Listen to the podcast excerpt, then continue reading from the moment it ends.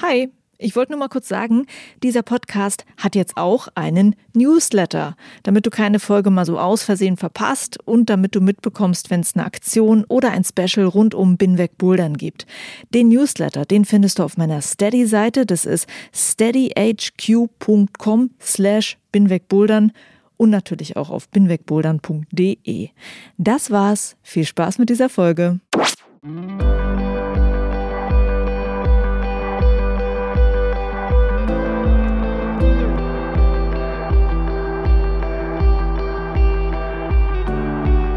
Hi und herzlich willkommen zur Folge 5 von Binweg Bouldern, meinem Boulder-Podcast. Mein Name ist Juliane Fritz und ich freue mich, dass du Bock hast auf diese Folge.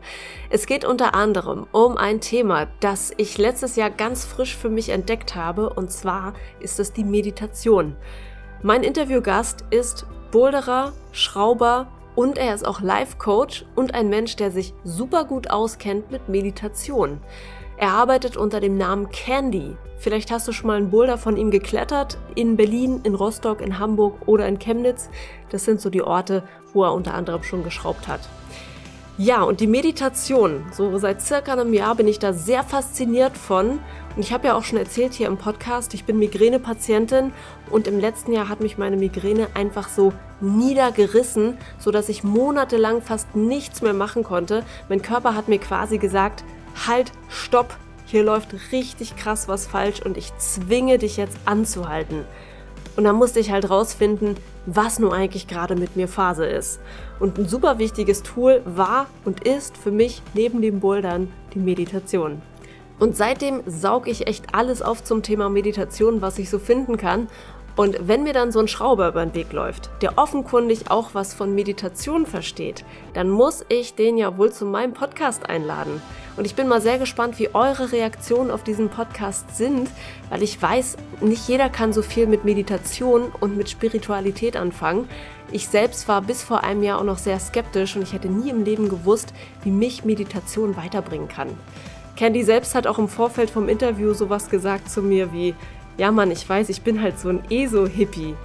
Und ich hoffe, du lässt dich drauf ein und hörst mir und dem ESO-Boulder-Hippie zu. Du wirst erstaunt sein, weil Candy kennt so ein paar psychologische Trainings, die dich sogar zu einem besseren Boulderer machen können. Und er hat mir auch einiges über seinen Job als Schrauber erzählt, was ich wirklich super spannend fand.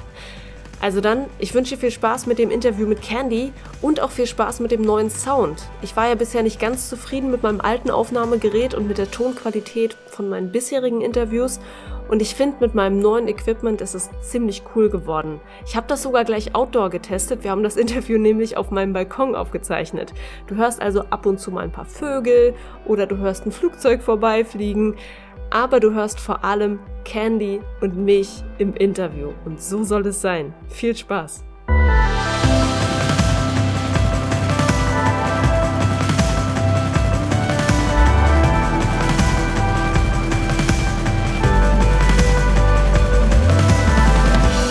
Herzlich willkommen zu Binweg Bouldern, Candy. Hallöchen.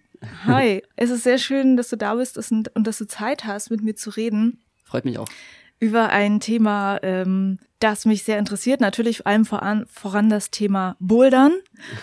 Und Thema Nummer zwei, weshalb ich sehr aufmerksam geworden bin auf dich, ähm, ist das Thema Meditation. Mhm. Ich weiß, dass du dich damit auch beschäftigst, weil du das auch in deinem Instagram-Account zeigst. Ja. Und ja, das ist der Grund, weshalb ich dich einlade. Und ich freue mich, dass du ja eingewilligt hast, ja, sozusagen. ich rede sehr gerne über dieses Thema, was mich auch selbst schon seit ähm, mehreren Jahren verfolgt und ich mich da reingefuchst habe und auch gemerkt habe, dass nicht nur mein Bodern, sondern natürlich auch mein gesamtes Leben, mein Privatleben, mein mhm. berufliches Leben und Umfeld äh, sehr geprägt hat und mir sehr viel gegeben hat. Ja. ja. okay, das ist cool. Ähm, ich bin gespannt auf das, was du erzählen wirst. Möchte gerne aber einsteigen damit, woran ich vor allem denke, wenn ich an dich denke. Und zwar, also ich habe ja, bin ja durch Instagram darauf aufmerksam geworden, dass du und das Thema Bouldern und Meditation, dass das irgendwie zusammengehört. Ähm, was aber dann auch in meinem Kopf sofort ist, es sind äh, deine Videos ähm, von den Routen, die du schraubst. Du machst dann natürlich immer irgendwie Videos, wie du das Ganze dann mhm. kletterst. Und in meinem Kopf, wenn ich an Candy denke, ist halt dieses Grinsen, wenn du am Ende den Boulder geschafft hast, dann drehst du dich immer so zur Kamera und grinst ja. halt einfach so geil in die Kamera. Und es ja, drückt einfach immer so eine Freude aus, was total schön ist. Und deshalb möchte ich dich zum Anfang fragen, was geht dir durch den Kopf? Was fühlst du beim Bouldern? Oh, das, äh, was ich beim Bouldern fühle, ist eine sehr vielseitige Frage, beziehungsweise eine sehr vielseitige Antwort, weil ähm, beim Bouldern, das kennt, glaube ich, jeder, der es regelmäßig macht, kann man alles fühlen. Man kann äh, Frustration fühlen, wenn man irgendwie zum fünften Mal von einem kleinen Tritt abgerutscht ist. Man kann natürlich auch super die Freude fühlen. Aber für mich ist es eigentlich immer dieses, ähm, dieser Prozess, dieses, ich fordere mich selbst heraus und äh, mache ein Problem und denke mir quasi eine, eine Art Choreografie an der Wand aus, die die Kunden oder halt eben ihr machen sollt. Und dann freue ich mich natürlich tierisch, wenn der Boulder funktioniert und äh, auch so aufgeht und ich ihn dann auch noch aufs Video bannen kann, weil ich äh, dann doch geschafft habe und ich selbst irgendwie zum vierten Mal rausgeflogen bin. Natürlich ist es dann immer so eine Mischung aus, ey, ich habe einen coolen Boulder ge gebaut und der funktioniert mhm. und das ist ein geiles Gefühl, weil quasi meine Arbeit funktioniert, sondern auch noch dieses, ey, ich habe was, was Cooles erschaffen, womit natürlich auch andere Leute Spaß haben. Mhm. Ja, dementsprechend ist es einmal, ähm, wenn ich Routen schraube, dieses, äh, dieses Bewusstsein, okay, ich kann den gleichen Spaß bereiten, den ich beim Bouldern habe. Und für mich selbst ist es einfach nur eine komplette äh, Zufriedenheit und, und Erfüllung, die mich halt ähm, sehr cool aus meinem eigentlichen Alltagsleben rausholen kann. Du machst ja den Sport schon echt lange, wie ich weiß. Ähm, wie viele Jahre genau? Es müssten jetzt 18 Jahre sein. Das ist sehr faszinierend. ähm, Erzähl mir äh, erstmal von deinen Anfängen. Wie bist du vor 18 Jahren dazu gekommen zu bouldern? Oh, das war mein Vater, der ähm, war mit einem Freund von sich irgendwann mal äh, bouldern gewesen und dann meinte er so zu mir, ey, komm, wir machen jetzt äh, eine Kletteraktion. Und ich hatte natürlich gar keine Ahnung, was auf mich zukommt, war auch ein kleiner Knieps. Und dann war es lustig, lustigerweise eine Höhenkletteraktion. Das heißt, wir sind, äh, haben uns dann mit irgendeinem damals einen ziemlich äh, krassen ähm, Hippie getroffen, der uns mhm. dann irgendwo in den Wald geführt hat und auf einmal war dieses Loch da am Boden und meine Erwartung war natürlich, okay, wir klettern irgendwo rauf. So, nee, nee, wir klettern jetzt erstmal da runter. Und dann mussten wir uns in diese Höhle abseilen, wo ich dann auch noch, ich weiß noch genau, da bin ich dann damals mit, mein, mit meinem Helm noch in dem Eingang der Höhle kurz stecken geblieben und mhm. alles war, war total interessant. Und das war so meine erste, meine erste Klettererfahrung gewesen. Und das hatte ich dann gezogen über äh, der DRV-Sektion Kaiserslautern in Rheinland-Pfalz, wo ich angefangen habe wo wir ähm, kleine Hallen gebuddelt haben, bis hin zu Felskletteraktionen, bis Meerseilroutenlängen in, in der Schweiz, ähm, über Fontainebleau natürlich, Magic Wood, über etliche Gebiete, mhm. bis ich dann ähm, selbst auch mal eine Zeit lang deutsche Meisterschaften gebuddelt bin. Ich schlag mich tot, das müsste irgendwie 2011, 2012 gewesen sein. Mhm.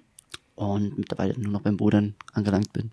Wie alt warst du da? Hast du das eben schon gesagt? Hab da war gehört? ich äh, mit dem mit den deutschen als du ganz als du angefangen als hast. Als ich angefangen habe, da war ich acht. War ich okay. Also ich bin jetzt 25. Okay.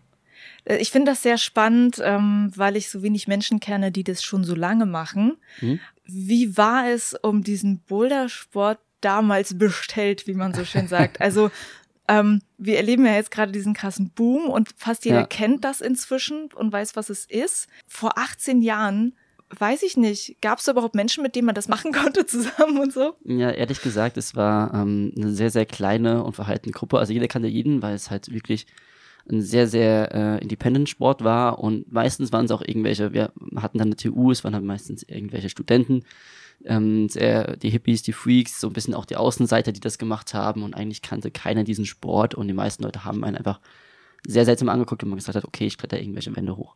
Mhm. Ähm, generell war es auch so, wir hatten unsere DRV-Sektion hat einen Boderaum, der war quasi so ein Hinterzimmer, quasi ein WG-Zimmer ähm, oder Einzimmerwohnung, ja. in der auf zwei Meter Höhe ein paar Boulder geschraubt waren. Und es war, also wirklich, es waren Umstände, heutzutage wird man nicht mal drüber nachdenken, in diese Boulderhalle zu gehen oder in diesen Boulderraum zu gehen.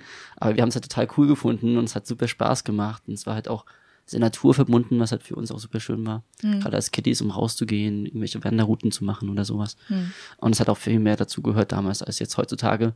Gehen die meisten Leute ja eher in die Halle, mhm. machen quasi so ein bisschen auch Konsumsport, das ist ja auch mittlerweile geworden. Und damals war es bei uns auch so, dass wir irgendwelche Aufräumaktionen im Wald gemacht haben mit der DAV-Sektion und dann irgendwelche Wege restauriert haben zu irgendwelchen alten Felsen mit Gipfeltop-Out mhm. und so. Also da war quasi noch ein bisschen mehr so dieser Natur- und Community-Aspekt ähm, dabei gewesen, ähm, was glaube ich heutzutage die meisten Leute noch gar nicht kennen. Und das aber auch sehr interessant ist.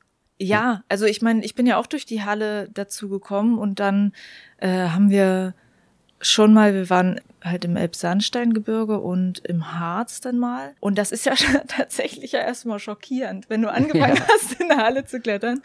Und dann zum Beispiel das erste Mal haben wir auch den Fehler gemacht, an einen Granitfelsen zu gehen. Und das überfordert einen ja total. Ja. Das ist ja schlimm. Ja. also geht nicht an einen Granitfelsen, wenn ihr anfangt mit dem Bouldern. Ja, Granit ist auf jeden Fall äh, sehr interessant fürs erste Mal draußen bouldern. Kann ja. ich bestätigen. Ja, nee, ich habe dann auch gedacht, nö, ich kann das alles nicht. Lass mich in Ruhe.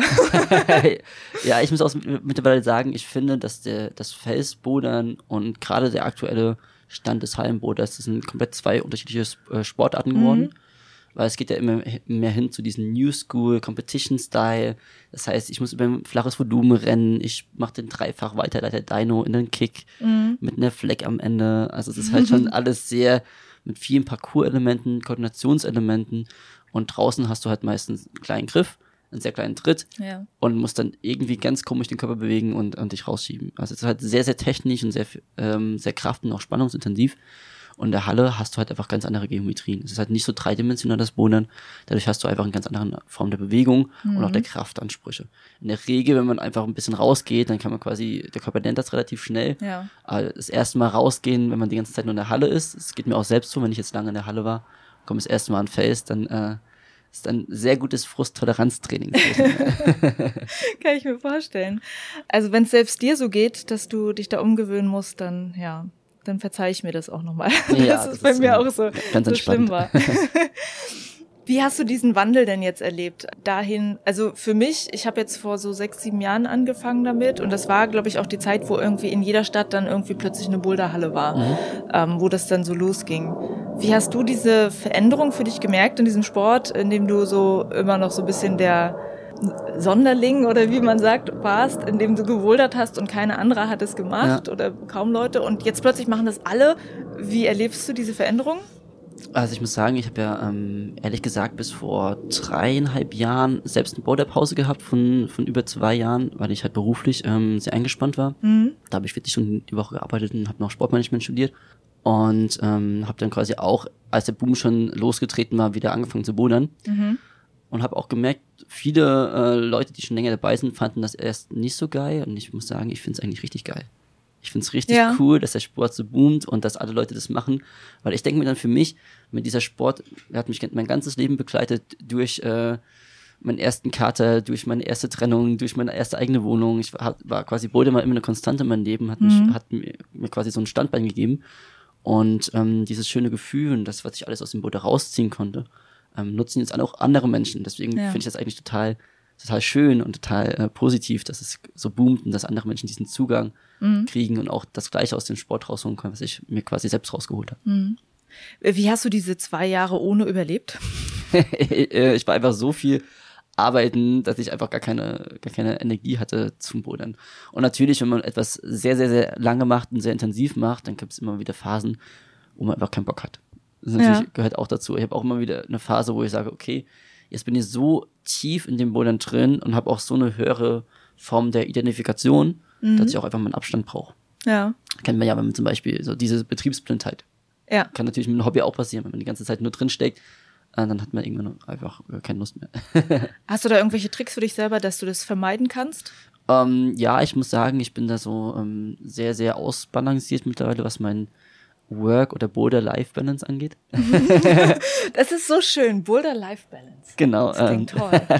ja, ich gehe mittlerweile in der Regel so zwei bis viermal die Woche bouldern. Und immer wenn ich merke, dass ich ähm, anfange, mich irgendwie unter Druck zu setzen oder irgendwie ähm, zu hohe Erwartungen an mich selbst zu haben Bouldern, ähm, dann höre ich meistens aber auf zu bouldern. Dann mhm. sage ich, okay, dann ist heute nicht der Tag bevor mhm. ich mir jetzt irgendwie ein schlechtes Gefühl hole beim Boden, wofür ich das nicht mache. Sondern ich mache es nicht für die Leistung und, und, für den Druck, sondern ich mache es dafür, dass ich ein tolles Gefühl dabei habe.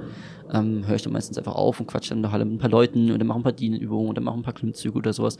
Einfach was, wo ich weiß, okay, da habe ich keine Erwartung dran, das ist einfach mal stupide meinen Körper an der Wand hochziehen oder so. Mhm. Ähm, da, da kann ich nicht viel falsch machen. Und ähm, gehe dann einfach nach Hause. Also da bin ich sehr, sehr ausgeglichen, weil ich einfach äh, weiß, wenn man in diese, diese tolle Erwartungshaltungsschleife reinkommt, ich möchte stark bouldern, setze mich selbst unter Druck fall aus dem Boot raus, bin schlecht gelaunt, deswegen bin ich unkonzentriert, fall wieder aus dem Boot raus, bin noch schlechter gelaunt und so weiter und so Ja. fort. Das, gibt, das kennt, glaube ich, jeder, der schon Ja. mal Bouldern war. Ähm, da muss man dort aufpassen und ähm, da habe ich mich sehr, sehr rausgenommen, indem ich auch gesagt habe, okay, wenn es mir, wenn ich äh, an einen Punkt komme, wo es mir irgendwie gerade keinen Spaß macht oder so, dann mache ich einfach eine Pause oder höre einfach auf. Mhm. Genau. Oder gebe mal ein leichte Boulder oder mache ein paar leichte Boulder. Genau, das sage ich einfach, wenn mein Mindsetting gerade nicht richtig ist, dann sollte ich halt einfach nicht, dann sollte ich halt das machen, was zu dem Mindsetting passt und nicht sagen, ich muss quasi mich jetzt in den Boulder reinzwingen, für den ich gerade überhaupt kein Bewusstsein dafür habe. Ja.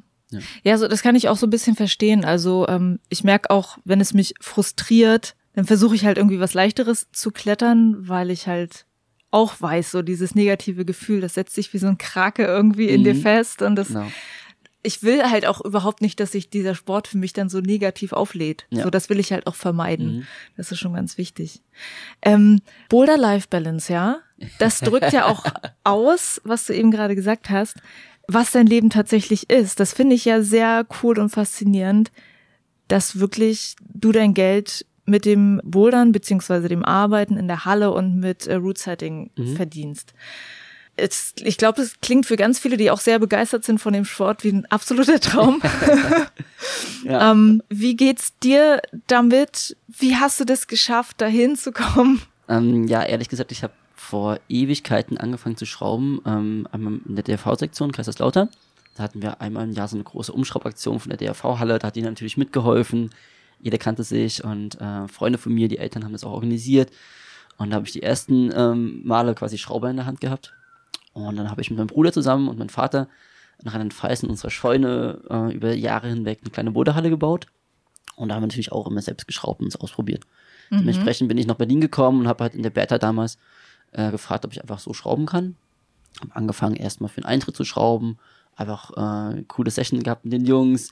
Mir natürlich als äh, damals noch Student ein bisschen Geld gespart für den Eintritt und konnte halt immer bouldern gehen. Das war halt eine, eine ganz coole, ein ganz cooles Arrangement. Ja. Und ähm, nachdem ich dann irgendwie immer mehr am Arbeiten war und wenig gebouldert habe, habe ich dann äh, irgendwann gesagt, okay, ich merke, ich habe gar keine Zeit mehr für mein Hobby und der Job hat mich auch nicht so wirklich erfüllt. Und als ich den Job dann gekündigt habe, habe ich da, bin ich direkt zu, zu den Jungs gerannt und habe gemeint, ey, hier, ich möchte bei euch schrauben, wie sieht's denn aus? Habt ihr irgendwie Möglichkeiten, mich einzustellen, ein bisschen ähm, mir Geld zu geben, eine Basis zu finden? Und da habe ich auch erstmal angefangen, äh, freiberuflich ähm, bei denen zu arbeiten, quasi auf Rechnung und habe parallel noch in der Suppenküche äh, ge äh, gejobbt, das war auch sehr interessant Ah ja. und quasi, also in der Gastro. Und ähm, habe dann quasi immer so eine, eine Mischung aus Spätschichten und ich bin in der Bodehalle und also war eine sehr interessante Zeit und habe mich dann ähm, quasi so in der Beta eta- etabliert durch einfach auch, auch meine Schrauberfahrung dass ich gut schrauben konnte. Und natürlich auch ein bisschen, weil ich halt ähm, so fit war, dass ich halt auch alle Grade abdecken konnte bis zum schwersten Boulder, ähm, dass, ich, dass sie mich dann quasi fest angestellt haben. Und dann habe ich erstmal in der Beta relativ lange geschraubt, für eineinhalb Jahre, bis dann ähm, der Fabi, der Pencil Fabi, äh, mein Kollege, der auch sehr viel außerhalb schraubt, gemeint hat, ey, du bist jetzt auch mittlerweile fit, Ja. willst nicht auch mal überlegen, Gewerbe aufzumachen und mal außerhalb zu schrauben. Habe ich das gemacht. Und ähm, dementsprechend bin ich jetzt seit über einem Jahr auch dabei, ein bisschen rumzufahren. Also ich bin auch quasi noch relativ frisch in der Branche. Ja. ähm, professionell zu machen, habe ich schon relativ lange privat gemacht.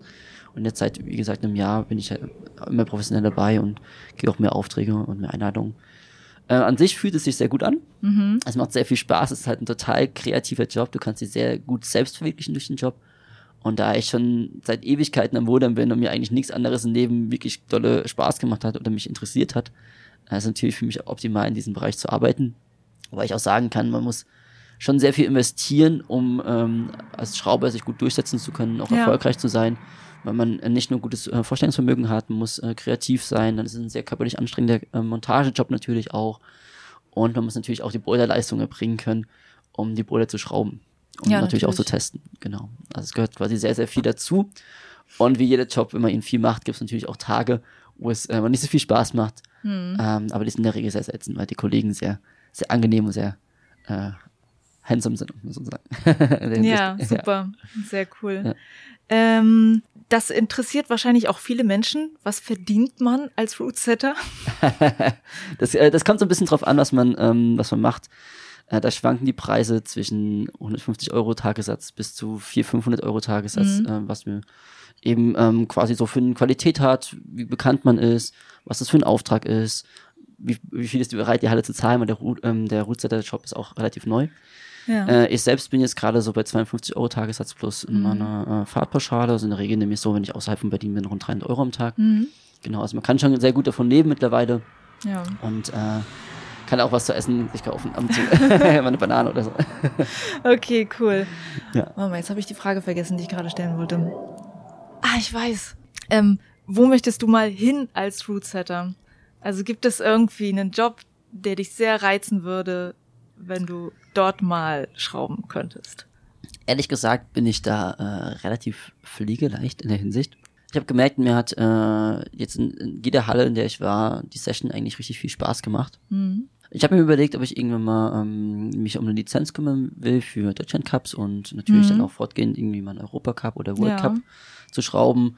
Äh, wobei ich da jetzt auch nicht sage, das ist jetzt ein krasses Ziel von mir. Das ist einfach was, wo ich sage, wenn sich die Möglichkeit ergibt, dann nehme ich das mit. Aber ansonsten macht es mir immer Spaß, Wettkämpfe zu schrauben. Mhm. Und ähm, mir macht es halt auch super viel Spaß, neue Leute kennenzulernen, mit neuen äh, Schrauberkollegen zu arbeiten und halt mich selbst weiterzuentwickeln. Also generell finde ich alle Aufträge gut, die mich selbst als, als Schrauber und auch als Boulderer und als Mensch natürlich auch einfach weiterentwickeln. Mhm. Genau, aber wirklich ambitionierte Ziele, dass ich sage, diese Halle oder dieser Wettkampf ähm, habe ich eigentlich gar nicht in der Hinsicht. Natürlich immer, immer, immer wieder neue Hallen ausprobieren. Mhm. Das heißt, wenn ich neue Hallen kriege, wird es immer wieder schön und interessant und eine neue Erfahrung. Ähm, aber ich habe jetzt noch keine Main-Halle, wo ich sage, da, da will ich irgendwann mal schrauben oder den Ja. Wettkampf muss ich unbedingt mal machen. Okay. Ähm, aber wie wichtig ist es denn, äh, dich selbst zu bewerben jetzt äh, in sozialen Netzwerken? Ich weiß ja, du machst Instagram und eben als du hier ankamst, meintest du, ähm, ja, bevor ich losgefahren bin, musste ich dann schnell noch meinen Instagram-Post machen.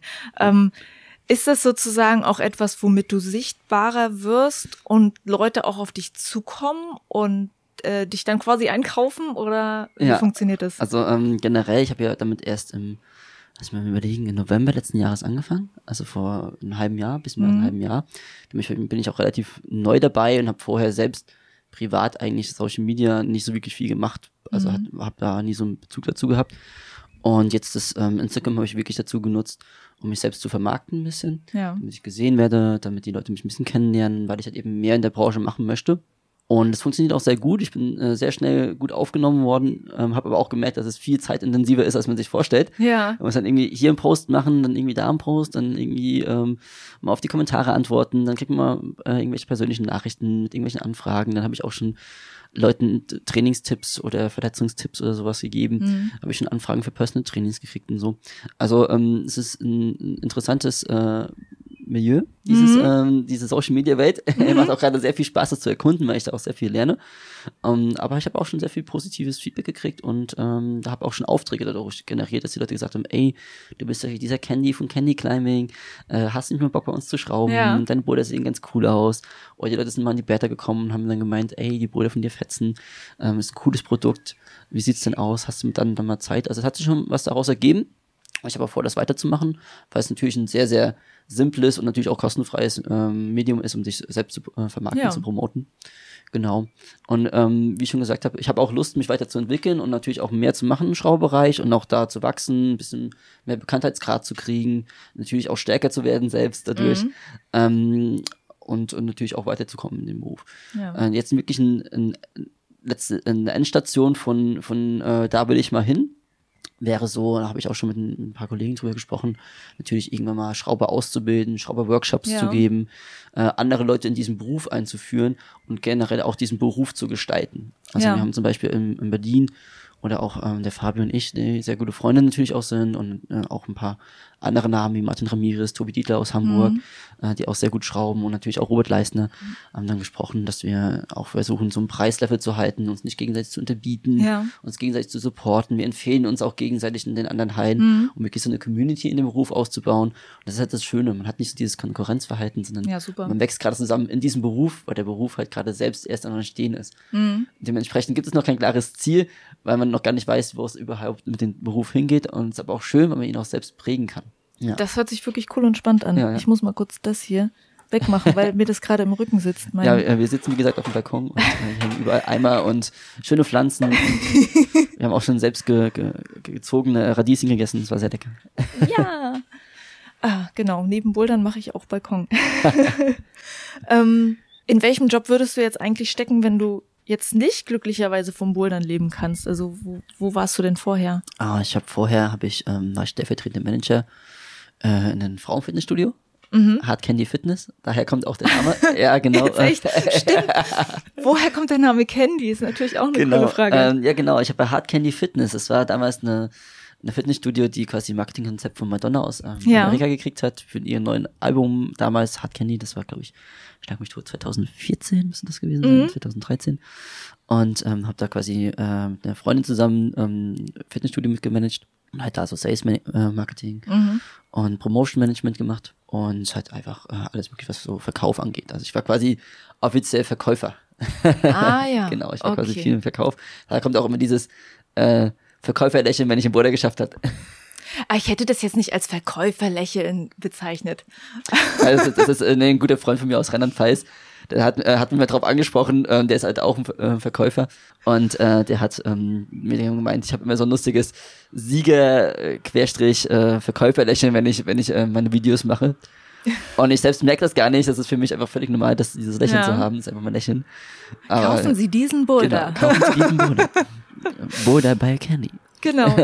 Ach ja, aber das ist ja interessant, dass du quasi aus deinem alten Job jetzt so deinen Künstlernamen äh, mitgenommen hast, Ja. wenn man so möchte. Das war auch sehr interessant. Ich habe mich anfangs ein bisschen gestreht, weil ich da, das war auch äh, eine sehr interessante Geschichte. Der Laden ist insolvent gegangen und es war halt super die anstrengende Phase mit sehr viel Arbeit und sehr interessanten Geschäftsmodellen, um es jetzt mal so zu sagen, und, und quasi auch Management-Vorschlägen.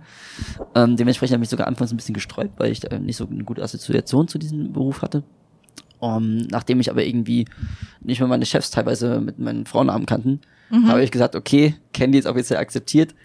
und es ist auch ein, ein Name, muss ich sagen, der sich auch sehr leicht vermarkten lässt. Natürlich ist sehr ein, einprägsam und die meisten Leute denken zwar, ich bin eine Frau. das ist immer sehr Cool. lustig, wenn sie, wenn sie quasi Candy lesen an dem Beutel, ist es so, kommen sie am Tresen und meinen so zu mir, wer ist denn diese Candy? Und ich so, das bin ich. Und so, Hallo. okay, ich dachte, du wärst eine Frau und irgendwie eine große Frau, eine große, starke Frau. Und ich bin so, nee, ich bin ein kleiner, starker Typ. das ist immer ganz, ganz interessant. Ja. Das spielt aber auch irgendwie immer mal wieder eine Rolle, so, ne? Dieses kleine Sein und groß sein beim Bouldern. Wie geht es dir dabei? Also sagst du manchmal auch, du schaffst das ja nur, weil du größer bist oder tangiert dich das gar nicht mehr? Mittlerweile ist es mir total schnurr. Ja. Also ich bin wirklich so, wenn, wenn ich im Boulder nicht hochkomme, weil ich halt zu klein bin, dann sage ich mir, okay, dann muss ich einfach stark genug sein, um irgendeine andere Lösung zu finden. Mhm. Und äh, dann mein Bruder, also mein Bruder, ich habe einen großen Bruder, der ist äh, knapp zwei Jahre älter als ich Mhm. und der ist 1,87. Ja. Also ich bin 1,68, das heißt, er ist schon ein bisschen größer als ich. Mhm. und er hat mir immer gesagt, als, ähm, der wurde halt auch stärker als ich Mhm. und hat mir immer gesagt, äh, du bist, es gibt nicht zu klein, es gibt nur zu schwach. Ja. Ne? Und das war halt immer so für mich äh, so ein Leitsatz und es stimmt, entweder ich bin äh, stark genug, in den Boulder zu bouldern oder ich bin halt eben nicht. Gerade draußen am Fels kannst du ja auch nicht sagen, ach, dieser komische Gott hat diesen Boulder komisch gesch äh, geschraubt, der ist voll längenabhängig, das ist voll gemein. Das funktioniert halt auch nicht. Der Boulder ist halt einfach da und entweder du kommst ihn halt hoch oder du kommst ihn halt nicht hoch. Ja. Und wenn du halt zu klein für den Boulder bist, dann läufst du halt zum nächsten Boulder. Genau. In der Halle ist es generell so, äh, wenn ich selbst schraube, lege ich sehr, sehr viel Wert darauf. Weil ähm, ich weiß, wenn man klein ist. Wert auf was? auf Also- diese, diese Größen, ähm, Ja. die, ähm, quasi Beziehung. Mhm. Ähm, einfach weil ich weiß, wenn man halt noch nicht so diese Langzeiterfahrung hat und auch ein bisschen Frusttoleranz ähm, aufgebaut hat, dass wenn man klein ist und mit einem größeren Kerl bodert und der macht den Zug dann einfach easy und man kommt selbst nicht richtig ran, dann kann man dann sich schnell mal aufregen. Dann ist auch immer meistens der Candy ein ganz böser Kerl. das kenne ich auch. Wobei ich da auch immer sagen muss, ich kann den Boder auch bodern. Ich habe alle meine Boder gebodert. Das heißt, Ja. es geht auch für Kleine. Ja. Und dementsprechend achte ich da halt schon sehr, sehr drauf, dass es Ja. sehr fair geschraubt ist. Zumal man aber sagen muss, was das Schrauben angeht, meistens schließt du immer 20 Prozent der Leute aus. Mhm. Ein großer Kerl fühlt sich unwohl, weil die Box zu, also quasi die Box sind die quasi Abstände der Griffe Ja. und die Verhältnisse, wo du quasi den Körper reinbringen musst, Ja. ähm, weil die halt für ihn unangenehm ist, weil er zu groß ist quasi Ja. für die Situation. Oder der Kleine kommt halt nicht richtig ran und fühlt sich deswegen benachteiligt. Ja. Da sage ich aber immer, Bouldern ist was Subjektives. Es spielen so viele Faktor, äh, Faktoren mit rein. Es ist ein kreativer Job. Du hast verschiedene Stärken und Schwächen. Du hast eine verschiedene Anatomie. Dann kommt noch die Größe mit rein. Dann ist es vielleicht ein Leistenboulder, wo du nur Sloper gerne magst. Äh, dementsprechend sage ich immer, man, so, man muss sich da sehr frei machen. Mhm. Und letzten Endes ihr regt euch dann über den Boden auf oder beziehungsweise man regt sich selbst über den Boden auf, anstatt einfach zu sagen, okay, der Boden ist nicht unbedingt meins, es gibt in der Halle noch zwei andere Boden, Mhm. dann gehe ich zum nächsten Boden und habe meinen Spaß. Ja. Genau, also da kann man sich kann man sich einfach äh, einfach machen und sagen, man man hat Spaß oder man kann es jetzt einfach machen und sagen, okay, ich habe jetzt Lust ein bisschen mein mein Frust loszuwerden und und äh, und regt mich auf. Das ist natürlich die Frage, was für ein Feeling man mit nach Hause nehmen möchte. Ja. Ja, deswegen.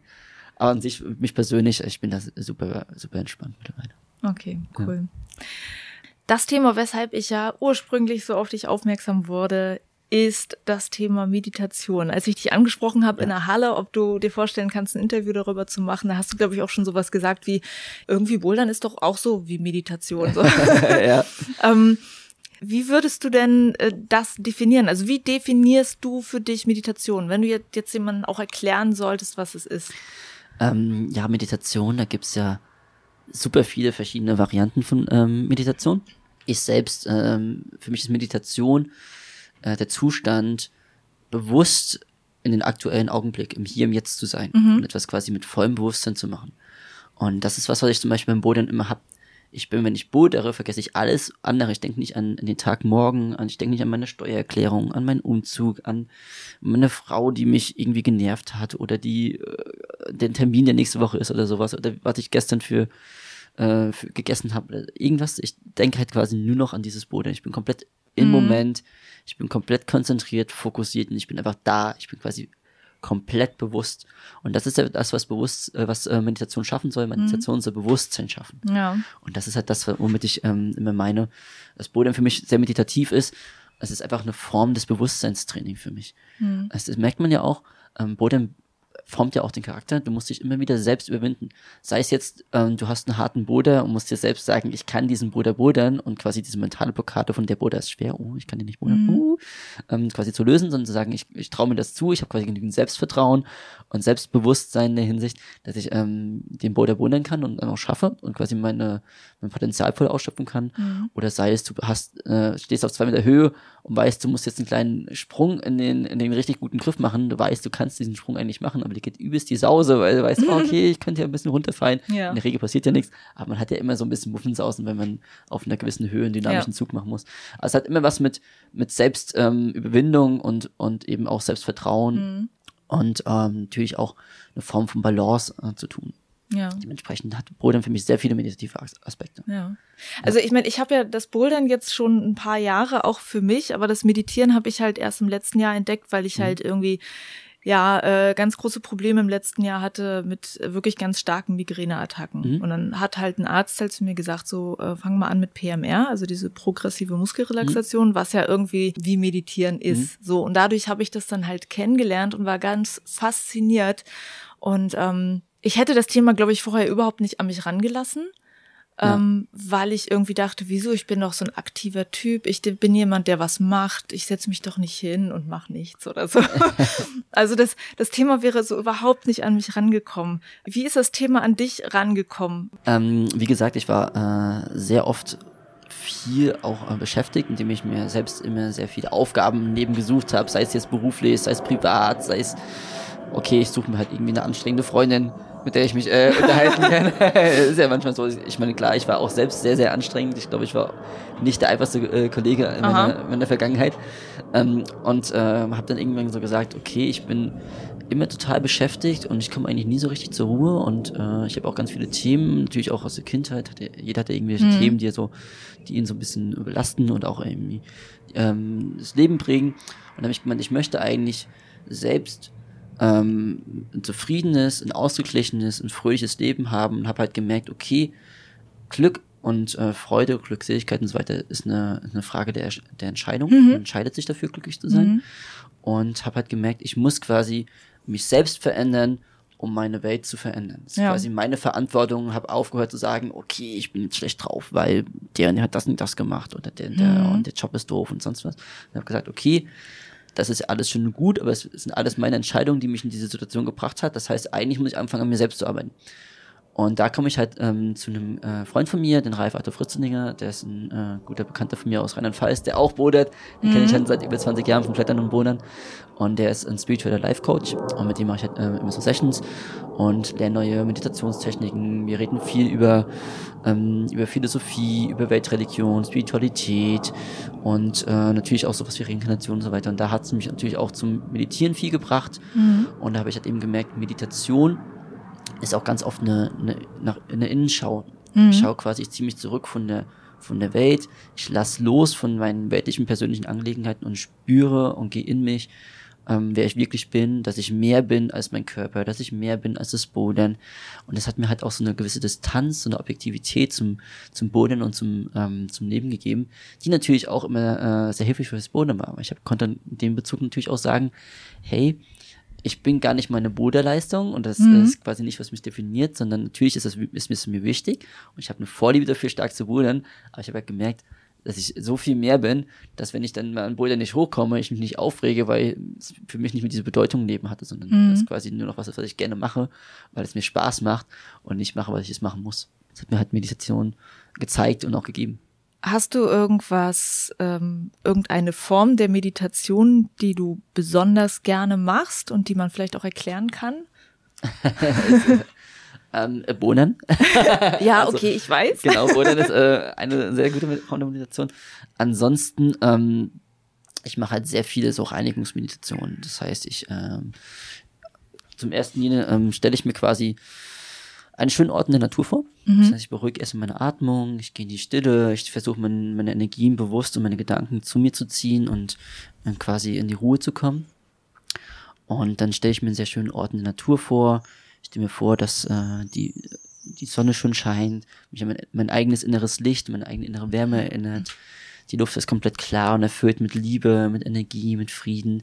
Dann stelle ich mir noch schöne Blumen vor. Einfach einen, einen totalen Ort der Ruhe, der Ruhe, der mhm. Kraft, der Erholung. Und das ist quasi immer so mein Basic, mein Ausgangspunkt. Das ist quasi so was wie der, der, ähm, der Wegweiser, wo es dann für mich auf den, zum nächsten Step der Meditation geht. Mhm. Und ähm, wenn ich quasi diesen Punkt erreicht habe, spüre ich schon total die, die Einkehr in mir selbst. Ja. Und diese, diese Erdung.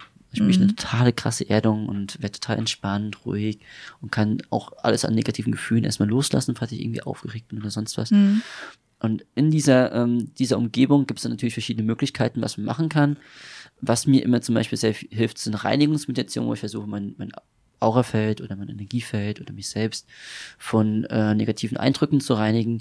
Da gibt es dann verschiedene Möglichkeiten, wie man kann sich einen, einen großen goldenen Zylinder vorstellen, der ein, sein gesamtes Wesen durchdringt und Energien rauszieht. Man kann sich ein platinfarbenes Netz vorstellen, was den Körper durchstreift. Mhm. Ähm, da kann man so ein bisschen auch der Kreativität äh, seinen Lauf, ähm, mhm. quasi Freilauf lassen, so rum. Mhm. und ähm, gibt es also, wie gesagt, sehr, sehr viele ähm, sehr einfache Methoden.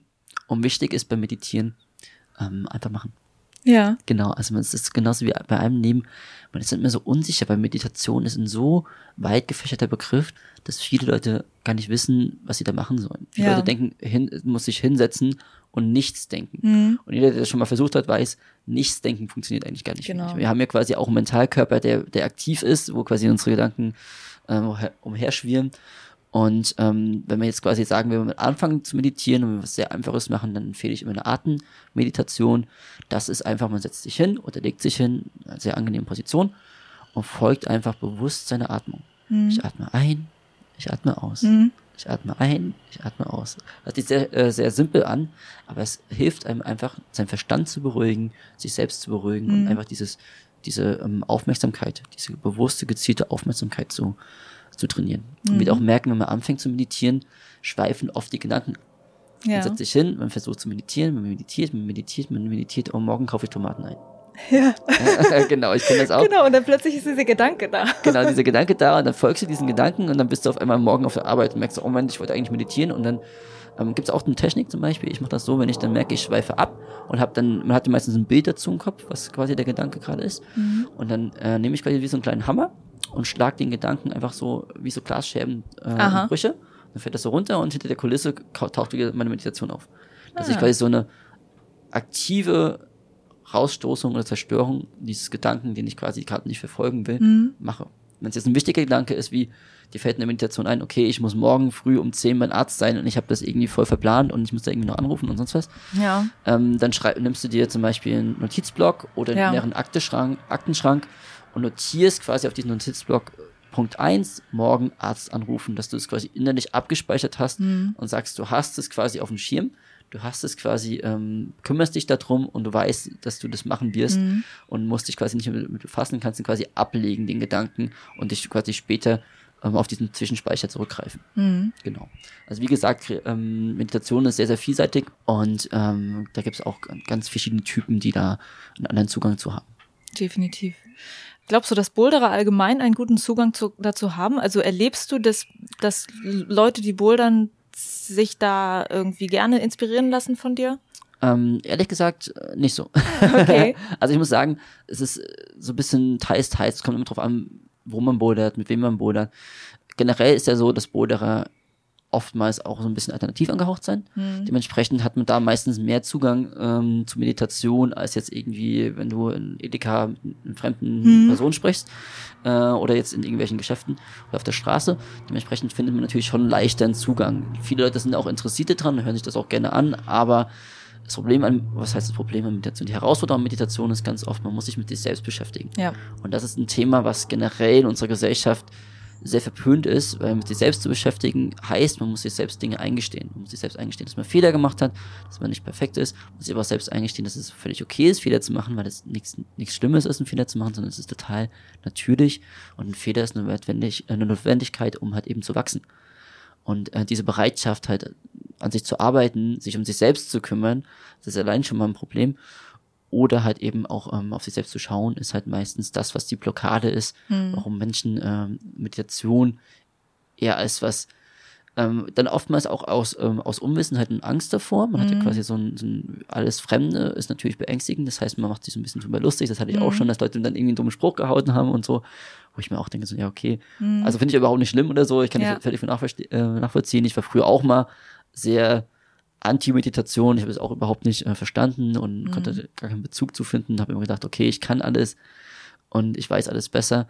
Und das ist, ja, das ist ja genau das Schema, das man aufbrechen muss. Dieses, ich sag mal, Erhabene und so ein bisschen ähm, Selbstgerechte, dass man sagt, eigentlich bin ich schon ziemlich gut, so wie ich bin Ja. und ich habe das schon gut drauf und eigentlich muss ich auch gar kein, brauche ich gar keine Hilfe oder ich will eigentlich auch gar nicht was Neues lernen, weil ich hab, weiß schon, wie das Leben funktioniert.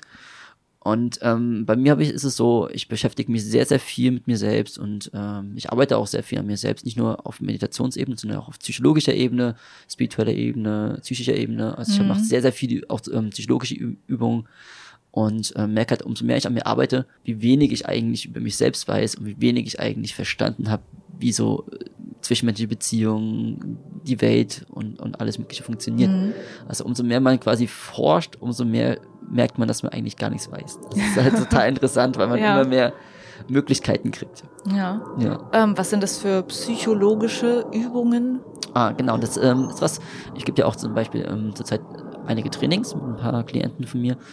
Und äh, da baue ich auch mal psychologische Übungen fürs Boulder mit ein. Aha. Und da gibt es verschiedene Varianten. Da gibt es zum Beispiel Affirmation, das ist eine sehr, sehr effektive und sehr, sehr einfache Form der psychologischen Übung. Das ist eine gesprochene Gedankenform, zum Beispiel, ich bin ein starker, konzentrierter, motivierter und fokussierter Boulderer und ich bouldere 8b. Zum Beispiel. Also irgendein Ziel, was man sich eben setzt. Oder ich meine Sehnenmuskeln, Gelenke sind hart wie Stahl und perfekt auf das Bouldern ausgelegt. Also einfach nur eine Konditionierung von deinem Unterbewusstsein und quasi die Kraft deines Unterbewusstseins zu nutzen, um dich ähm, deine Boulderleistung individuell, wie du es eben haben möchtest, voranzubringen. Ja. Genau. Und man kennt das ja, deine Taten folgen deinen Gedanken, deinen Gefühlen, Emotionen. Das heißt, wenn ich mir die ganze Zeit vorstelle, wie es wäre, ein Eis zu essen, dann kann ich davon ausgehen, dass ich mir spätestens eine halbe Stunde später ein Eis in der Hand habe. Ja. Genau. Und das ist gleich das gleiche Prinzip beim Bodern. Ich möchte stärker bodern. Ich möchte aufhören, zum Beispiel ängstlich zu sein, wenn ich auf Platten bin, weil ich meinen Füßen nicht vertraue. Dann stelle ich mir vor, wie ich auf einer Platte bin und cool boulder und das richtig mir Spaß macht und ich mich sicher fühle und alles ist gut. Und dazu mache ich halt zum Beispiel noch Affirmationen, um das zu verstärken. Ich bin ein super guter Plattenboulderer, ich stehe gut auf meinen Füßen, ich Ja. habe eine sehr gute Fußtechnik.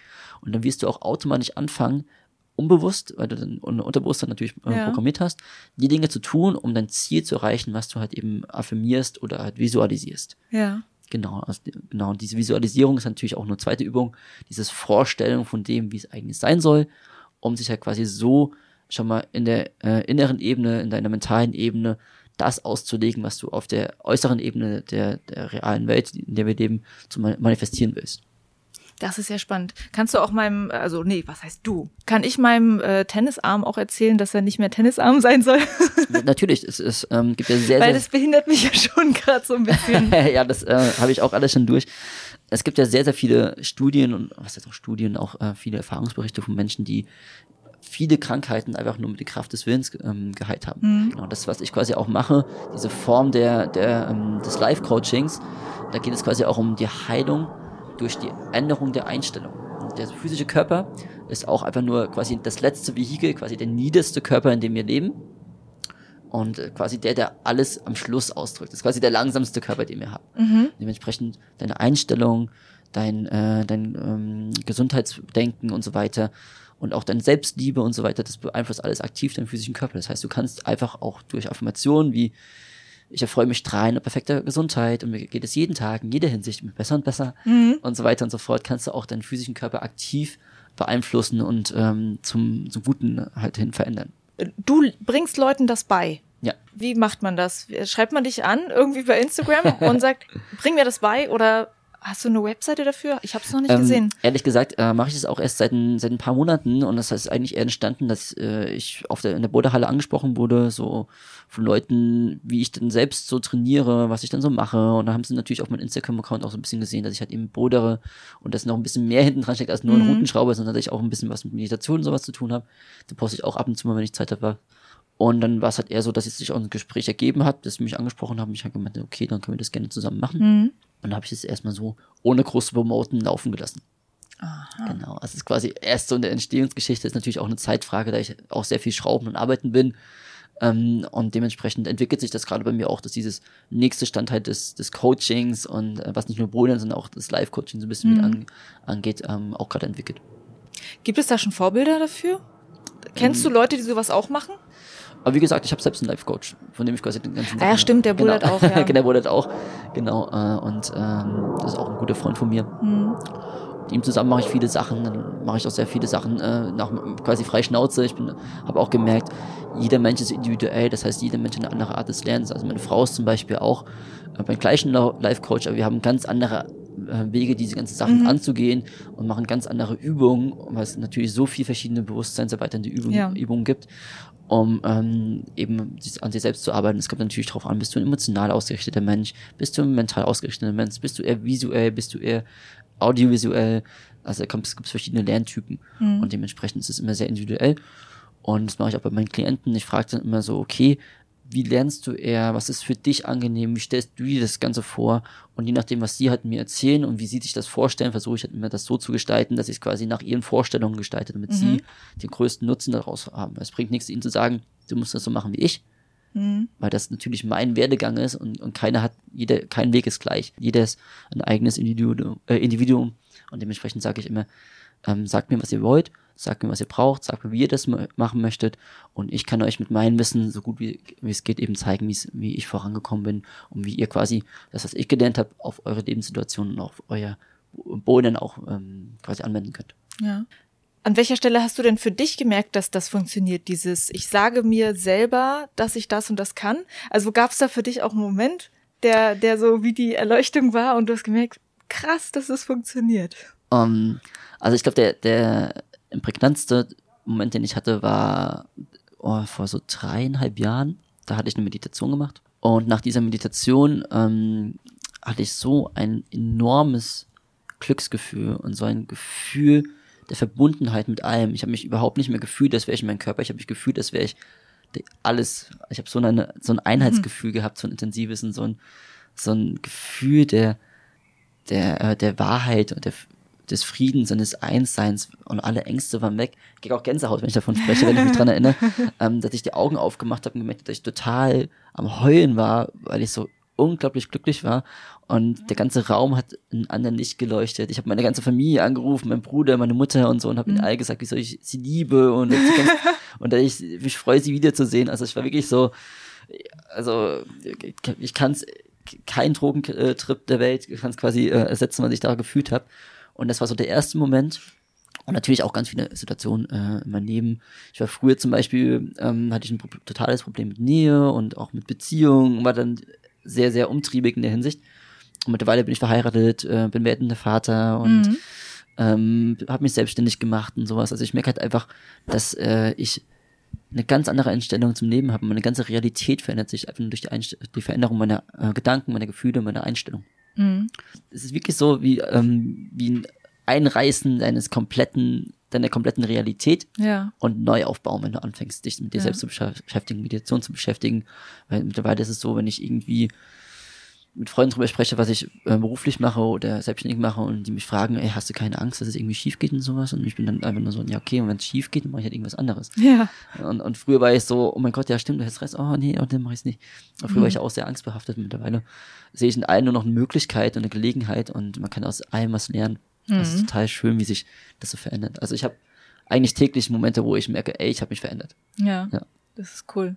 Ähm, was du gerade beschrieben hast, diese, dieses Glücklichsein, ähm, da gab es bei mir halt auch so einen Moment, der mich so verwundert hat. Und das war äh, ein Tag, ich war in der, in der Bertha Bouldern und es ging mir eigentlich nicht gut. Mhm. Ähm, also ich hatte halt Kopfschmerzen. Also was ich ja gemerkt habe durch das Bouldern, ist, dass ich halt, dass es für mich so eine Schmerztherapie auch ist. Mhm. Und ähm, ich bin dann halt Bouldern gegangen und dachte, mit dieser Erwartung, okay, jetzt gehen meine Schmerzen weg oder so, aber es hat irgendwie nicht geklappt. Mhm. Und ich habe mich dann auch total schwach gefühlt und ich dachte, okay, ich gehe jetzt nach Hause. Aus irgendeinem Grund bin ich nicht nach Hause gegangen und habe dann halt einen Boulder angefangen, den ich eigentlich dachte, ich schaffe den nicht, weil der zu schwer ist für mich. Und dann habe ich den halt wirklich ganz oft versucht und habe den dann halt geschafft. Mhm. Und es hat irgendwie an dem Tag so ganz eigenartig einen Schalter umgelegt.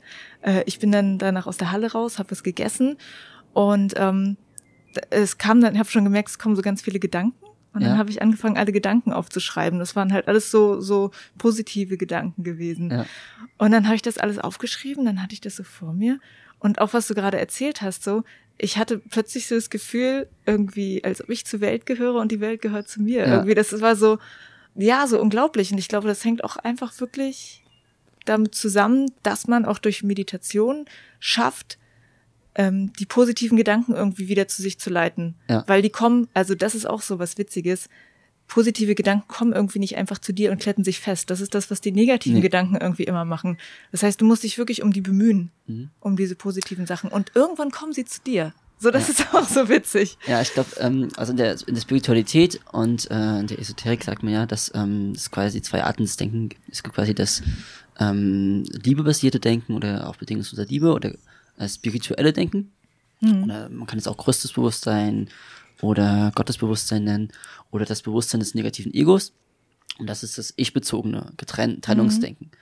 Und ähm, dementsprechend kann man sich vorstellen, wenn man sich so unsere Welt ein bisschen anguckt, dass wir doch eher so die Menschen zu 99 Prozent nicht bewusst sind und eher in ihren negativen Ego hängen mhm. und eher quasi angstbasierende Gedanken ähm, denken mhm. und äh, nicht diese christbewussten oder liebevollen Gedanken denken.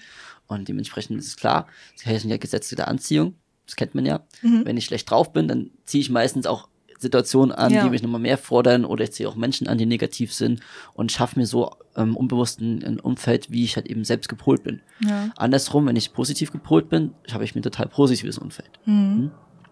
Und dementsprechend ähm, kann davon ausgehen, wenn die Welt generell sehr negativ behaftet ist, dass man natürlich ähm, sehr leicht äh, negativ denken kann, aber schon eine gewisse Arbeit reinstecken muss, um konstant positiv ja. zu bleiben. Das ja. ist, das ist auch anstrengend, genau. tatsächlich. Das ist, äh, wirklich, das kenne ich auch, das ist auch sehr fordernd und ich hatte zum Beispiel auch gehabt, ähm, da kann ich auch die Leute schon mal, ich will jetzt nicht sagen vorwarnen, aber einfach darauf aufmerksam machen, dass es auf einen zukommt, wenn man anfängt, sehr viel an sich zu arbeiten und ein bisschen bewusster wird und merkt so, was manchmal eigentlich so zwischenmenschlich in unserer Welt abgeht und ähm, was es eigentlich so wirklich für für harte Sachen sind, dann kann man auch so eine gewisse Enttäuschung von der Welt kriegen. Das hatte ich auch schon. Mhm. Ich dann quasi, man igelt sich dann so ein bisschen ein und man ist ein bisschen, oh, die Welt ist eigentlich schon ganz schön, ganz schön scheiße und so. Und eigentlich ist doch Liebe voll cool, warum die haben uns alle nicht lieb und sowas. Und eigentlich, das ist natürlich auch was Falsches. Man muss natürlich trotzdem auch an der Welt teilnehmen. Wir sind ja quasi ähm, äh, in dieser Welt, äh, nicht von dieser Welt und dementsprechend müssen wir auch aktiv in der Welt teilnehmen und ähm, quasi Vorbilder sein. Du musst quasi aktiv das vorleben, was du willst, was in mhm. der Welt passiert und dadurch musst du dich in die Welt reintrauen. Ja. sonst hast du ja quasi auch wieder eine Form von Angst. Ja, ja definitiv. Ja. Ähm, was mir auch schwerfällt, also ich beschäftige mich ja jetzt noch nicht so lange damit, aber ich habe so für mich so sch sehr schnell gemerkt, wie ich in manchen Situationen anders reagieren kann. Mhm. Und ähm, es fällt mir dann immer so schwer, wenn ich andere Leute sehe in ähnlichen Situationen wie ich und sehe, wie sie daran so verzweifeln. Und du möchtest ja dann irgendwie denen helfen auf eine Art, aber du, du weißt halt, also bei mir weiß ich auch, wie lange es gedauert hat und mhm. dass ich auch niemandem sagen kann, mach A, B, C und dann ist es weg. So, mhm. das Problem. So, es ja. ist halt so, äh, A, so schwer zu erklären, wie es funktioniert und B, halt auch, die, die Leute sind halt so wenig offen dafür. Also, ähm, mhm wie ist es bei dir? Wie managst du das, dass du halt vielleicht auch nicht zu so einem Prediger wirst oder so? Also ich muss sagen, äh, zu, ich merke das ganz oft, ähm, in ganz, ganz, ganz vielen Themen, ganz, ganz vielen Gesprächen enthalte ich mich komplett, mhm. weil ich aber weiß, okay, äh, ich könnte jetzt hier eine Grundsatzdiskussion anfangen, die fünf Stunden dauert und danach sind wir uns trotzdem immer noch uneinig, weil der andere überhaupt keine Bereitschaft dafür hat darauf mhm. einzugehen. Und ganz oft ist es ja auch so, dass äh, Menschen, die sich irgendwie in der Form bedroht fühlen oder halt eben ähm, das ist natürlich auch eine Angst davor, wenn, wenn ich wenn ich merke, oh, meine Grundsätze oder meine Ideale oder vielleicht auch mein Denken sind vielleicht nicht unbedingt sehr liebevoll oder selbstlos anderen Menschen gegenüber mhm. oder, oder halt doch irgendwie nicht so korrekt in einer gewissen Weise. Das ist ja auch immer eine sehr eine Auslegungssache. Aber wenn sie das eben merken, fühlen sie sich natürlich angegriffen. Und wenn ich mich angegriffen fühle, ist es natürlich leichter, den anderen anzu zurück anzugreifen, mhm. was, was heißt zurück anzugreifen, den ja. anderen anzugreifen, statt eben zu sagen, okay, mh, vielleicht hast du ja recht, vielleicht soll ich daran mal arbeiten und mal auf mich schauen, ja. vielleicht ist das ein Fehler, den ich mache oder eine falsche Einstellung. Ja. Das ist super schwer zuzugeben. Dementsprechend äh, bin ich da immer sehr, sehr verhalten und rede eigentlich nur mit Menschen drüber, wo ich merke, dass ich, ähm, dass ich da einen Zugang zu habe. Und an, ansonsten denke ich mir immer, die Menschen müssen ihre, ihre Erfahrungen selbst machen. Mhm. Ich versuche nur den Leuten zu helfen, die, ähm, die quasi Hilfe wollen, mhm. ähm, weil ich auch die Erfahrung gemacht habe, du kannst niemandem helfen, der sich nicht selbst helfen kann. Ja. Genau. Mhm. Es gibt, äh, Hector Casey hat auch gesagt, es gibt keine Macht in diesem Universum, die größer ist als dein eigener Wille. Mhm. Dementsprechend kannst du nur jemanden dazu bringen, sich selbst zu verbessern, mhm. wenn er das auch selbst machen möchte. Ja, ja. Dementsprechend habe ich auch immer den, den Leuten gesagt, ey, wenn ich euch helfe oder ihr irgendwie Tipps von mir kriegt oder ich euch ähm, irgendwelche spirituellen Übungen gebe oder sowas und ihr euch verbessert, dann ich, eine, einer meiner Schüler ist total erfolgreich, der ist in Urlaub und schreibt mir, dass er mich vermisst und das Training mhm. vermisst, weil es halt so toll findet, dass es halt so viel gibt. Und sage ich ihm auch immer, ey, letzten Endes zeige ich dir nur, wo du lang gehen musst, aber den Weg gehst du selbst. Mhm. Ne? Also das, ich kann euch nicht verändern mhm. und äh, ihr könnt mich nicht verändern, in, in, in, quasi in Wahrheit. Jeder Mensch ist, ist unverletzbar. Du musst immer eine Entscheidung treffen, ob du das, was passiert, dich beeinflussen lässt oder nicht beeinflussen lässt. Ja. Genau, und dementsprechend ähm, gibt es sehr viele Menschen, die haben da keinen keinen Zugang zu. Und äh, ich will auch gar niemanden irgendwie eine Predigt halten, weil ich, ich finde auch, dass es äh, dass mein Weg auch gar nicht der Weg ist, für den jeder gehen muss. Es mhm. gibt so viele verschiedene ähm, Wege, die man gehen kann. Das Christentum, der Buddhismus, äh, die Muslimen, keine Ahnung, es gibt alle möglichen Varianten, die man machen kann. Und äh, dementsprechend äh, sage ich mir immer, ey Leute, macht, was ihr wollt, solange ihr irgendwie versucht, euch selbst zu verbessern und, und mehr Liebe und mehr Frieden und Einsatz einfach mhm. ähm, zu generieren. Ja. ja. Okay, schön. Wie sieht denn bei dir persönlich äh, dein Alltag mit Meditation aus oder auch mit diesen, mit diesen Übungen der persönlichen Weiterentwicklung? Also ich glaube, viele denken so, ich muss da jetzt noch mehr in meinem Leben machen, ähm, um das hinzukriegen. Wie kriegst du das denn zum Beispiel hin? Ähm, also erstens muss ich immer sagen, man sollte in der Hinsicht äh, nicht zu äh, päpstlich sein. Mhm. Also man sollte sich nicht so sehr unter Druck setzen, weil das habe ich natürlich, also ich habe auch viele Fehler schon gemacht auf meinem Weg ähm, der, der Selbstarbeit und spirituellen Arbeit. Ähm, man sollte sich immer denken, ich mache das ganze Jahr, um mich gut zu fühlen, um mhm. mich weiterzuentwickeln. Natürlich muss man eine gewisse Selbstdisziplin an den Tag bringen mhm. und äh, das am besten auch täglich machen. Aber mir ist es auch so, wenn ich Zeit habe, ich war zwölf Stunden arbeiten und sonst was und sonst was, dann mache ich zwar mal irgendwie kurz abends im Bett, wenn ich wenn ich da liege äh, und irgendwie einschlafe, mal kurz ein paar Atemübungen oder sowas, äh, quasi so Basics, ähm, die dauern dann irgendwie drei Minuten am Tag. Und wenn ich äh, dann aber eine Zeit habe, wo ich mich zum Beispiel äh, viel Freizeit habe oder auch einfach gerade gut fühle und das einfach mir total viel Spaß macht, dann arbeite ich auch bis zu fünf Stunden am Tag an mir.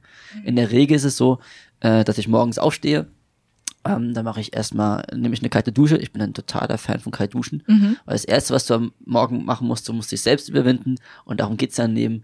Und zwar unter diese kalte Dusche zu springen. Ah ja. Und wenn du das machst, dann be- beanspruchst du dir schon mal deine persönliche Kraft, weil du quasi was gemacht hast, was dir eigentlich äh, widerstrebt in diesem Moment. Mhm. Und das heißt, du springst mit den eigenen Schatten schon mal.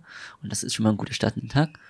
Und äh, dann mache ich meistens ein paar Yoga-Übungen, einfach um meinen Körper in Schwung zu bringen, Kreislauf in Schwung zu bringen und auch meine Energien ein bisschen zu balancieren.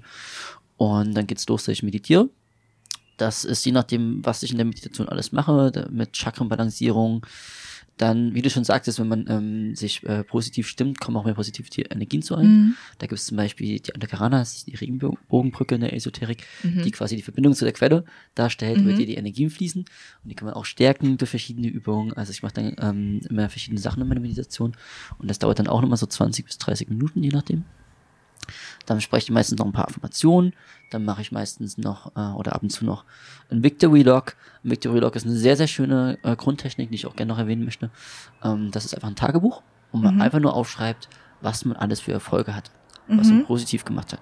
Das kann von, ey, ich habe einen neuen geilen Job zu, ich hatte keinen Bock, die Spülmaschine auszuräumen, aber habe es trotzdem gemacht. Ah ja. Aber nur alles, wo man sich selbst überwindet oder wo man halt einfach was Positives hat und Ja. kleine, kleine bis große Erfolge hat, ähm, die man aufschreibt, einfach um seine Sichtweise ins Positive zu, zu ähm, verändern. Genau, das mache ich dann ähm, öfters noch. Äh, ich bin eher so ein Morgentyp und mache das eben morgens und abends ist es meistens so, dass ich eine kurze Meditation mache. Mhm. Äh, nochmal um zu reinigen, zu runterzukommen und äh, dann lege ich mich ins Bett. genau, und ansonsten, Das war der Tag von Candy. Genau, das war der Tag von Candy. Ging relativ kurz. Und ansonsten ist es, ähm, es ist ja so ein, äh, die Übungen, die man macht, sind ja quasi eine Art Training, um in schwierigen Situationen richtig reagieren zu können. Das Mhm. heißt, wenn dich jemand äh, anpöbelt in der Bahn, den nicht zurückzupöbeln, sondern zu sagen, ey, äh, sorry, ich wollte dir irgendwie, keine Ahnung, nicht auf den Fuß treten oder so, oder keine, oder kann ich dir irgendwie helfen? Ist doch überhaupt kein Problem, und einfach eine deeskalierende Situation zu haben und einfach sich quasi liebevoll in einer Situation zu haben ähm, und halt auch zurückhaltend zu verhalten. Und dementsprechend ist es so, dass man diese Übung eigentlich die ganze Zeit macht. Wenn ich zum Beispiel merke, oh, ey, ich bin gerade abge, abgenervt, weil, jetzt mal als Beispiel, nichts gegen meine Frau. ich liebe meine Frau über alles. Aber meine Frau hat irgendwas gesagt, was äh, gar nichts mit ihr zu tun hat. Aber meine Mutter hat das damals so und so gemacht, deswegen habe ich von ihr irgendein Gefühl mitgegeben bekommen. Meine Frau äh, löst das Gefühl aus und auf einmal bin ich wütend auf sie. Mhm. Ne, sie, ich weiß, okay, das hat nichts mit meiner Frau zu tun. Meine Frau weiß, weil sie auch mittlerweile sehr reflektiert ist, okay, das hat gar nichts mit ihr zu tun. Aber natürlich ist dieses Gefühl erstmal da. Dementsprechend mache ich dann äh, Affirmationen. Äh, ich besitze meine eigene persönliche Kraft. Ähm, ich bin total liebevoll oder sowas, um halt eben dieses Gefühl nicht mich beherrschen zu lassen, sondern äh, dieses Gefühl ähm, kon ähm, konkret zu fassen zu können und dann verändern zu können in das Gegenteil wie Frieden, Eins und Einigkeit. Dementsprechend sind diese Übungen quasi was, was man den ganzen Tag mitmacht. Mhm. Das ist natürlich die Frage, ob man die Situation bewusst wahrnimmt oder halt nicht wahrnimmt. Ja. Ja, äh, ich, ich habe bei mir jetzt gerade das so ähm, eingeführt, dass ich noch früher aufstehe. ähm, weil ich habe halt gemerkt, abends zu meditieren funktioniert nicht, weil ich einschlafe. Mhm. Und ähm, morgens ist halt cool. Und ich mache, ich versuche halt auch immer so viel Ausgleichstraining fürs Bouldern zu machen und so ein paar Rückenübungen. Und da habe ich halt auch gemerkt, so abends kommst du nach Hause, dann willst du eigentlich erstmal was essen, aber nach dem Essen machst du eigentlich auch keinen Sport. Also es passt einfach irgendwie alles nicht Ja. so. Bei mir, ich habe irgendwie gerade so all diese tollen Sachen in meinen Morgen reingelegt. Und dafür stehe ich aber dann auch wirklich gerne früher auf. Ja. Weil irgendwie hat das letztens auch jemand gesagt, so, das, was du morgens schon machst, kann dir keiner mehr nehmen. So, das, das ist so, Ja, das stimmt. das ist dann deins. Ja. Aber das, das habe ich auch. Ich mache das auch super gerne morgens. Erstens, abends bist du meistens ziemlich platt vom Tag. Mhm. Und dann ist es eine größere Überwindung. Und zweitens ist halt einfach, du, du änderst ja deine Einstellung für den Tag komplett. Mhm. Das heißt, du bist zu Hause und dann alleine für dich Mhm. oder halt mit deinem Partner zusammen, je nachdem. Und ähm, kannst dich komplett auf den Tag vorbereiten. Du kannst dich super energetisch aufladen. Und aus den, ich gehe manchmal morgens aus dem, Han, aus dem Haus und äh, komisch a- angeguckt, weil ich auf dem Weg zur Arbeit irgendwie anfange zu singen oder so und das irgendwie auch total unbewusst mache, weil ich einfach so happy bin. Oder irgendwie anfange Liedchen zu tränen oder sowas. Und ähm, dementsprechend äh, es ist es total cool, wenn man sich dann morgens perfekt auf das, was ein, Tag ähm, auf ihn wartet, vorbereiten kann, weil eben unsere, unsere Welt doch teilweise eine, eine sehr harte Schule ist. Mhm. Ich meine, man wird hier mit sehr interessanten Lektionen oft äh, konfrontiert Mhm. und äh, dementsprechend ist es gut, sich auch vor, vorbereitet zu sein, um quasi den Situationen gewachsen zu sein und sich nicht unterkriegen zu lassen, trotzdem abends nach Hause zu kommen und nicht zu sagen, boah, der Tag war einfach echt, oh, Hm. sondern einfach zu sagen, ey, das war ein anstrengender Tag, ich habe viel gelernt, aber es war halt irgendwie trotzdem cool. Ja. Genau. Und wenn man abends anschläft bei der Meditation, äh, by the way, ist auch überhaupt nicht schlimm, ähm, weil dein Mindsetting, bevor du einschläfst, äh, bestimmt, wo du dann quasi über Nacht auf den inneren Ebenen hingehst. Nochmal? Du hast quasi, wenn du schläfst, der Schlaf ist quasi der kleine Tod. Du Ja. gehst quasi auf die gleichen Bereiche. Wie wenn du, wenn du stirbst, gehst du, wenn du schläfst, dass du wieder zurückkommen kannst. Und dementsprechend bestimmt quasi dein, dein Mindset, deine, deine Gefühlslage und dein, die, dein Bewusstsein, bevor du einschläfst, auf welche Ebenen du ähm, gehst, wenn du quasi deinen Körper verlässt im Schlaf. Aha. Dementsprechend kannst du dich entscheiden, gehe ich in eine, in eine Ebene, die sehr niedrig energetisch ist, wo ich halt eben vielleicht auch nicht so gute Sachen mitnehme, oder gehe ich eher auf eine hochenergetische Ebene, weil ich halt eher von Frieden einzeln und sowas geprägt bin, kurz bevor ich einschlafe. Ah, okay. Das heißt so mit den ja, Gedanken, die du hast, äh, oder was du beim Meditieren machst, irgendwie das beeinflussen, wie du schläfst. Genau. Ja. Viel. Kennt man ja. Man, man hat sich abends mit seiner Frau gezopft oder so. Oder äh, irgendwie, Dann schläft man gar nicht genau, wahrscheinlich. Schläft man gar nicht oder nur ganz schlecht und man guckt einen Horrorfilm und hat Albträume.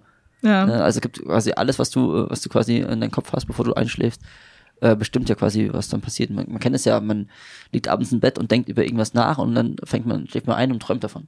Das ist das beste, be- beste Beispiel. Und dementsprechend sollte ich vielleicht nicht von großen bösen Monstern äh, denken und dann träumen, sondern eher sagen, okay, ich träume jetzt von ganz süßen Hundewelpen und alle habe ich lieb. Ich mach, ich mach das mit Katzen dann. ja, Katzen, je nachdem, was ob Katzen oder Hundenmenschen sind. Genau. Ähm, das fand ich schon alles gerade sehr spannend, äh, was du mir erzählt hast. Vor allem auch, ähm, ja, dass du diese Coachings halt tatsächlich auch für, für Boulderer so machst oder dass du damit angefangen hast. Und als wäre das nicht schon genug, ähm, gibt es noch ein äh, spannendes Thema. Und zwar, es gibt eine Webseite, die du mit einem Freund zusammen machst. Die heißt Natural Bouldering. Da geht es allgemein um die Dinge, die den Boulderer interessieren, halt Trainingstipps und ihr stellt irgendwelche ähm, ja, Kletterschuhe vor, also äh, alles, was, was man so sich noch so anschaffen könnte als, Ja. als Boulderer.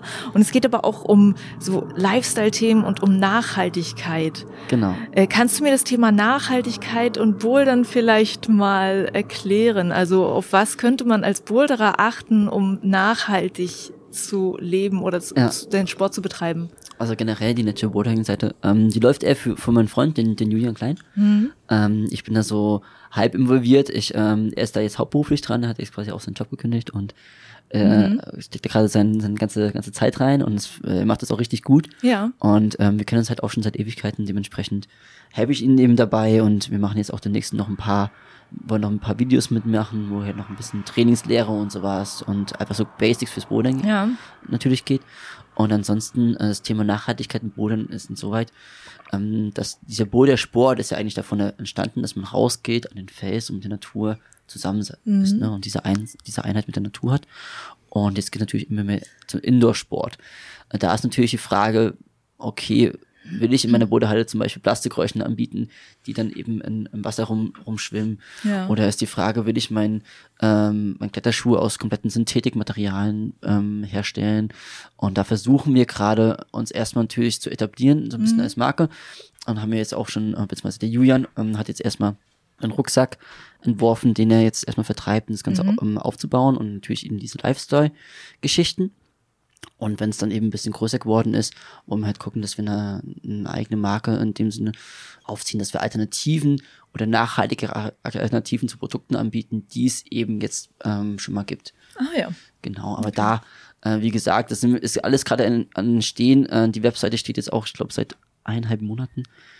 Und das sind wir auch selbst noch äh, in der Findungsphase in vielerlei Hinsichten. Natürlich auch, ähm, weil ich äh, selbst sehr eingespannt bin mit, mit viel Arbeit und viel äh, Frau äh, schwanger und äh, Coaching und äh, hier und da. Ich bin da auch sehr beschäftigt. Dementsprechend, ähm, äh, ja, es wird auf jeden Fall, äh, könnt ihr verfolgen. Gerne, ähm, wir haben auch einen Instagram-Account, einen Facebook-Account und die Seite mal anschauen. Die Produkte sind auch zum Beispiel, Rucksack ist noch heute online gegangen. Ah, lustigerweise, Da genau. ich gleich mal drauf. Genau, dementsprechend ähm, es ist halt total interessant, das jetzt zu verfolgen, weil es auf jeden Fall wir in der, in der nächsten Zeit sehr viel noch machen werden und sehr viel sich ergeben wird und äh, auch neue Wege einschlagen wird und neue, äh, wir auch neue Dinge lernen werden. Hm. Ja, das sind wir Okay, äh, cool. gerade selbst äh, sehr gespannt, was da auf uns zukommt. Ja. Ne, gestern oder vorgestern, als ich auf der Seite war, konnte man sich dann auch für so ein Newsletter anmelden. Genau. wo man dann irgendwie informiert wird darüber, wenn es was Neues gibt. Und es wird wahrscheinlich jetzt oft Neues, Genau, was, es wird was wahrscheinlich Neues jetzt, geben. äh, genau wie gesagt, der Julian ist gerade da total am Durchstarten. Wir haben natürlich Mhm. jetzt anfangs erstmal super viele Sachen ähm, regeln müssen, was natürlich äh, so die, die Webseite angeht. Die muss so gebaut werden, muss natürlich funktionieren. Äh, da ist der Julian, wie gesagt, sehr in- involviert. Ähm, dann natürlich diese ganze, äh, du vertreibst den Rucksack über Amazon, da musst du dich natürlich damit auseinandersetzen. Wie funktioniert das Ganze? Wie äh, wo das das produzieren? Hin, Hue und Hot und Ha. Also es äh, gehören immer sehr viele Sachen so, hinter, so ein, hinter so eine Marke und eine Webseite, die man aufzieht, ähm, dazu. Dem, und das ist jetzt alles erstmal durch. Das heißt, jetzt fangen wir gerade an mit der, mit der richtigen eigentlichen Arbeit, dass wir jetzt Content produzieren, dass wir quasi Beiträge abliefern, dass wir neue Produkte ähm, vorstellen und sowas. Wir haben jetzt auch letztens eine Videosession gemacht, wo wir jetzt auch noch die Videos bearbeiten, wo wir jetzt erstmal so Basic-Themen wie, was für Klettergriffe gibt es, was für Techniken, Grundtechniken gibt es, was für Wandstrukturen, also ganz quasi, ich sage jetzt mal in Anführungsstrichen banale Fragen, die man relativ schnell am Anfang lernt, einfach schon mal abzudecken um quasi so wirklich ähm, auf Natural Bouldering äh, eine Möglichkeit zu geben für jemanden, der gar keine Ahnung hat vom Bouldern, eine coole, äh, naturbezogene und halt auch einfach ähm, sehr, ich sag mal, willkommene Atmosphäre hat, um sich äh, in den Sport reinzufinden, zu verstehen, worum geht's in dem Sport, wie werde ich besser, was gibt mir der Sport, warum mache ich den Sport oder warum könnte ich den Sport machen und nicht nur zu sagen, okay, das ist die Halle, da ist der Bruder, kletter hoch. Genau, einfach ein bisschen mehr Bewusstsein einfach zu schaffen Ja. den Leuten. Okay. Gut, ich bin dann selber sehr gespannt, was auf der Seite äh, in Bilde passiert. Schauen wir uns mal an. Wir auch. Super. Ähm, zum Schluss habe ich eine etwas dramatische Frage. dam, dam, dam. Und zwar, äh, ich habe so ein Interview mit Udo Neumann mir angehört. Ja. Ähm, also ein ehemaliger, äh, ehemalige deutsche Nationaltrainer. Und ähm, der hat gesagt, eine wichtige Frage, die er seinen Athleten stellt, ist, was wärst du, wenn man dir das Klettern nehmen würde? Was ich auch eine ganz, für mich ganz dramatische Frage finde. Ja, Hast du eine Antwort auf diese Frage äh, ich, für dich? Ich wäre Life-Coach. Ja. also ich mache das ja quasi schon so ein bisschen. Und ich habe sogar vor, vor, äh, vor zweieinhalb Jahren, ähm, hatte ich sogar auch schon ein Konzept geschrieben für das Life-Coaching, Mhm. um quasi in dieses Spiritualismus und Meditation und äh, psychologische ähm, Bereich komplett reinzugehen, Mhm. beruflich. Das war gerade, als ich meinen alten Job äh, gekündigt habe, da hat sich lustigerweise das mit den Schrauben ergeben, was halt auch eine tolle Profession von mir und dementsprechend bin ich dann quasi in diese Boulder-Szene reingegangen Mhm. Ähm, und habe das gemacht. Das heißt, für mich ist es so, wenn ich das Boulder nicht mehr hätte, weiß ich schon ganz genau, was ich machen würde und äh, da würde ich quasi dieses Live-Coaching machen, Menschen helfen, sich selbst zu helfen und äh, eben sich wohler zu fühlen und einfach sich selbst weiterzuentwickeln. Okay. Ja, also da würde ich. Du ich würd würdest auch klarkommen. Ich würd, würde klarkommen und wenn das nicht funktioniert, könnte ich auch irgendwas anderes machen. also da bin ich Okay. sehr entspannt, da mache ich mir, mache ich mir keinen Stress. Okay, super. Candy, vielen Dank, dass du die Zeit genommen hast, Ja, sehr gerne. das Interview mit mir zu machen. Und ähm, ich verlinke natürlich äh, all diese tollen Dinge äh, in den Show Notes, also die Mhm. Natural Bouldering Seite, deine Ja. Instagram-Seite, da kann man sich dann natürlich auch angucken, wie du aussiehst, wenn man es nicht weiß. Ich bin nicht so groß auf jeden Fall. Das sieht man manchmal auf Fotos gar nicht Ja, das- so. das stimmt, das stimmt. Oder in Videos. Okay, vielen Dank, dass du da warst. Ja, sehr gerne, hat mich gefreut. Das war Candy im Binweg Bouldern Interview. Und ich freue mich sehr, dass du immer noch zuhörst. Das war nämlich bislang die längste Folge in meinem Podcast gewesen. Ich habe auch kurz überlegt, ob ich die Folge unterteile in zwei Folgen, damit ich eure Ohren nicht überstrapaziere. Aber ich habe auch vorab eine Umfrage bei Instagram gemacht und da haben die meisten gesagt, sie haben kein Problem mit Podcasts, die über eine Stunde gehen. Das finde ich natürlich super. Und man kann ja auch, wenn es einem zu lang ist, einfach mal eine Pause machen und später weiterhören. Ist ja auch kein Problem. Also dann, schickt mir weiter gerne Feedback zu dieser Folge oder allgemein zu meinem Podcast. Das geht bei Instagram, Twitter und bei Facebook. Oder ihr schreibt eine Rezension bei iTunes oder ihr empfehlt einfach meinen Podcast weiter bei euren Boulder Buddies. Jo! Ansonsten kann ich dir erstmal keinen Ausblick auf die nächste Folge geben, weil ich bin ab morgen im Urlaub und ich habe in nächster Zeit zwei Hochzeiten zu feiern. Also ich bin recht viel unterwegs und ich weiß nicht, ob ich es schaffe, eine Folge zu machen. Obwohl ich es auf jeden Fall versuchen werde, weil ich bin in den USA und ich werde definitiv dort mir die eine oder andere Boulder-Location anschauen und sicherlich auch bei Instagram und Facebook Bilder von dort schicken. Das heißt, wir sehen oder wir hören uns. Hab bis dahin eine gute Zeit. Juliane mein Name und ich bin wegbouldern.